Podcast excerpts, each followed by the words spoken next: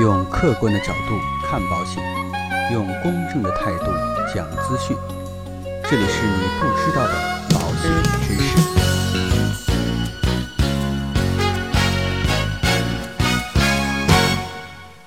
一九九二年，AIG 的年报以黄色的标题骄傲地书写道：“AIG returns to its roots。”一九九二年九月二十五日，AIG 全资子公司友邦获得一纸牌照。当年十二月十一日，友邦上海分公司开业，营运资金一千二百一十万美元，办公室设在南京西路一千三百七十六号上海商城五楼。总经理徐正广。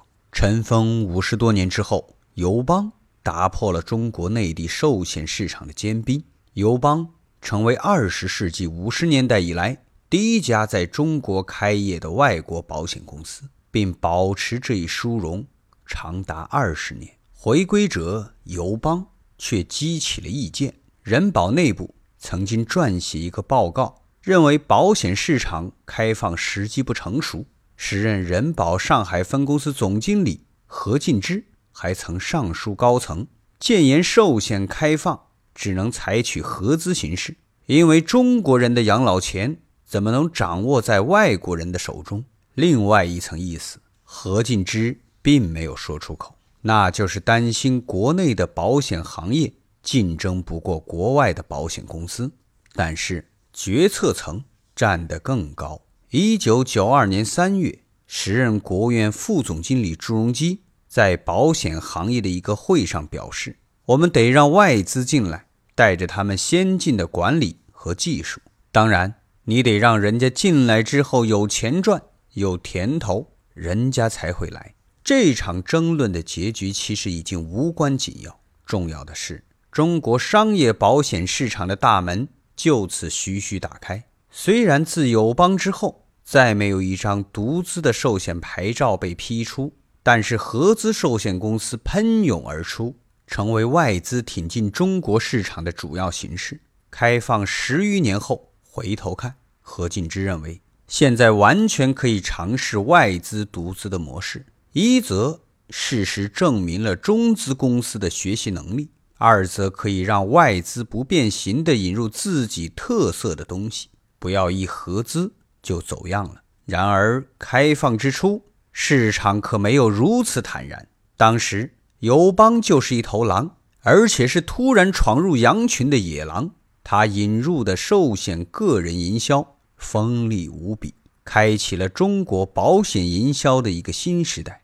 这成为当年影响中国保险行业的最大事件。对于友邦而言，阔别近五十年之后，回到上海。有特别的意义。这块长江下游的三角地是创始人科尼利厄斯·范德时代发迹之地。时代开创了友邦的事业，但是真正让他如日中天的却是另外一位强人——格林伯格。这也是时代晚年所做的两件最重要的事情之一：钦定格林伯格接班，另一件则是将个人的全部财产。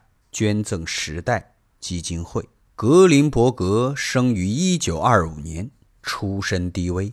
为改变命运，十七岁时他投身军营，并参加了著名的诺曼底登陆战。退伍后，进入纽约法学院学习。不过，格林伯格没有成为律师，而是卖起了保险。一九六零年，他被友邦的创始人史代看中。并委以重任，成为其命运的真正转折。这个时候的格林伯格年仅三十五岁。一九六七年，格林伯格接班成为 AIG 新的掌门人。接班后的一年，AIG 上市，市值仅为三亿美元。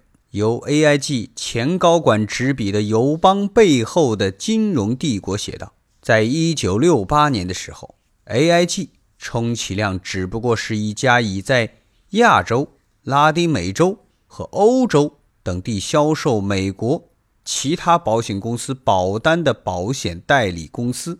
此外，虽说那个时候他在香港地区以及日本、菲律宾等地方有自己的保险业务，并持有一些国内大公司的大部分股权。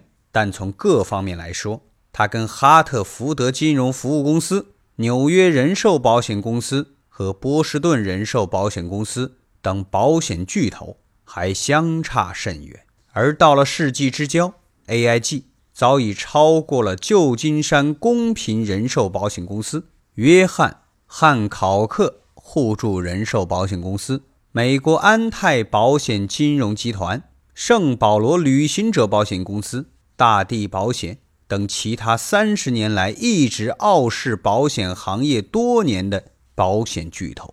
自1967年至2005年。格林伯格先后担任 AIG 总裁兼首席执行官、董事长兼首席执行官。近四十年中，AIG 发展成为历史上最大的保险公司之一，并为其股东创造了巨大的价值。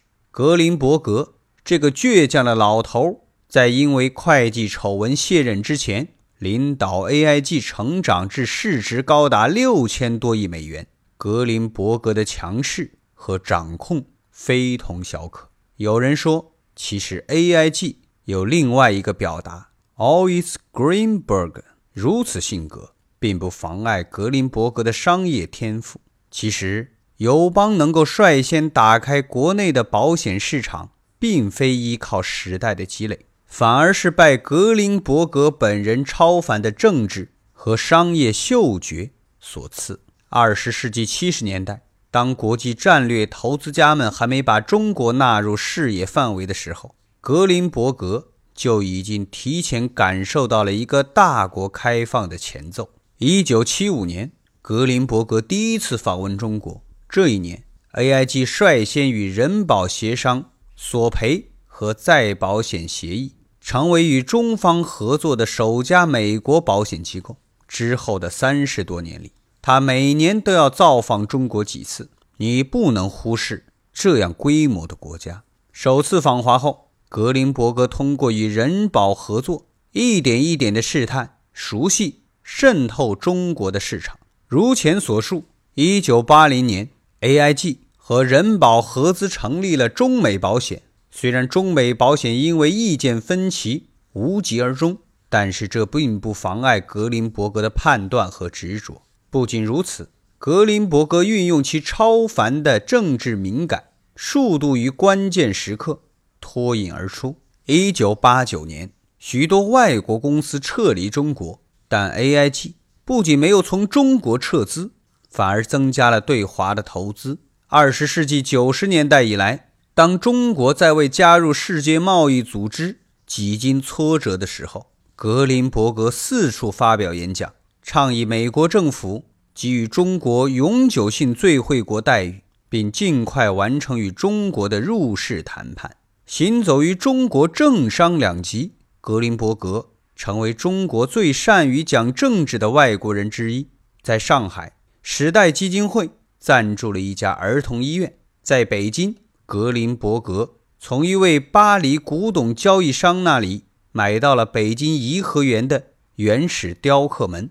并将其归还。一九九零年，时任上海市市长朱镕基决定创建上海市市长国际企业家咨询会议，每年举行一次。格林伯格抓住机会，担任会议首任主席。该会议主要是向市长提供有助于提高上海经济发展水平、加速上海经济改革和发展的信息与建议。除了上海。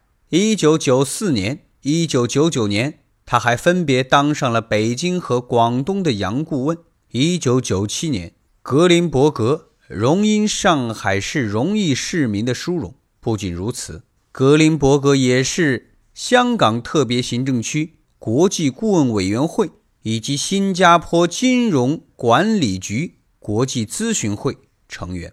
一九九二年，友邦如愿以偿地回到上海。而且重回时代创业的外滩大楼，总结自己花费十七年的时间获得一张牌照的经历。格林伯格认为，对于中国人来说，耐心要比压力更加有效。十六年中，友邦在中国已有八个分支机构。作为中国唯一一家外资寿险公司，友邦在保险竞争最激烈的上海，一直保持着外资中的龙头地位。此外，其经营财产保险的美亚保险，也是国内最大的外资产险公司。成也格林伯格，败也格林伯格。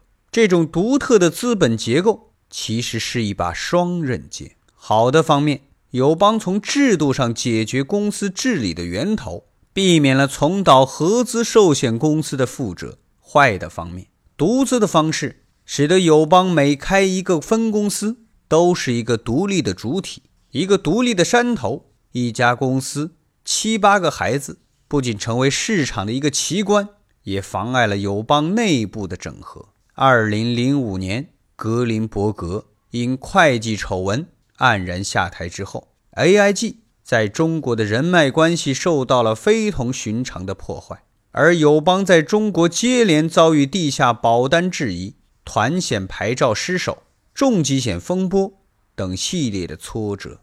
二零零五年起，格林伯格出任美国时代投资集团董事长兼首席执行官，领导时代集团在全球范围内从事产业投资。时代基金会是美国最大的私人基金会之一。二零零七年九月，保监会批复三家海外保险机构在内地的办事处申请，其中就包括格林伯格掌管的时代集团。格林伯格另起炉灶之心似乎昭然若揭。作为应对，《华尔街日报》曾报道，AIG 启动了一项。复杂微妙的工程，请这些重点机构和相关人士把以前邀请格林伯格担任的顾问或者会员身份交给现在的 AIG 高管苏利文，或者 AIG 中国业务高管谢世荣。后格林伯格时代，AIG 和友邦何去何从，都将是待解的世纪悬念。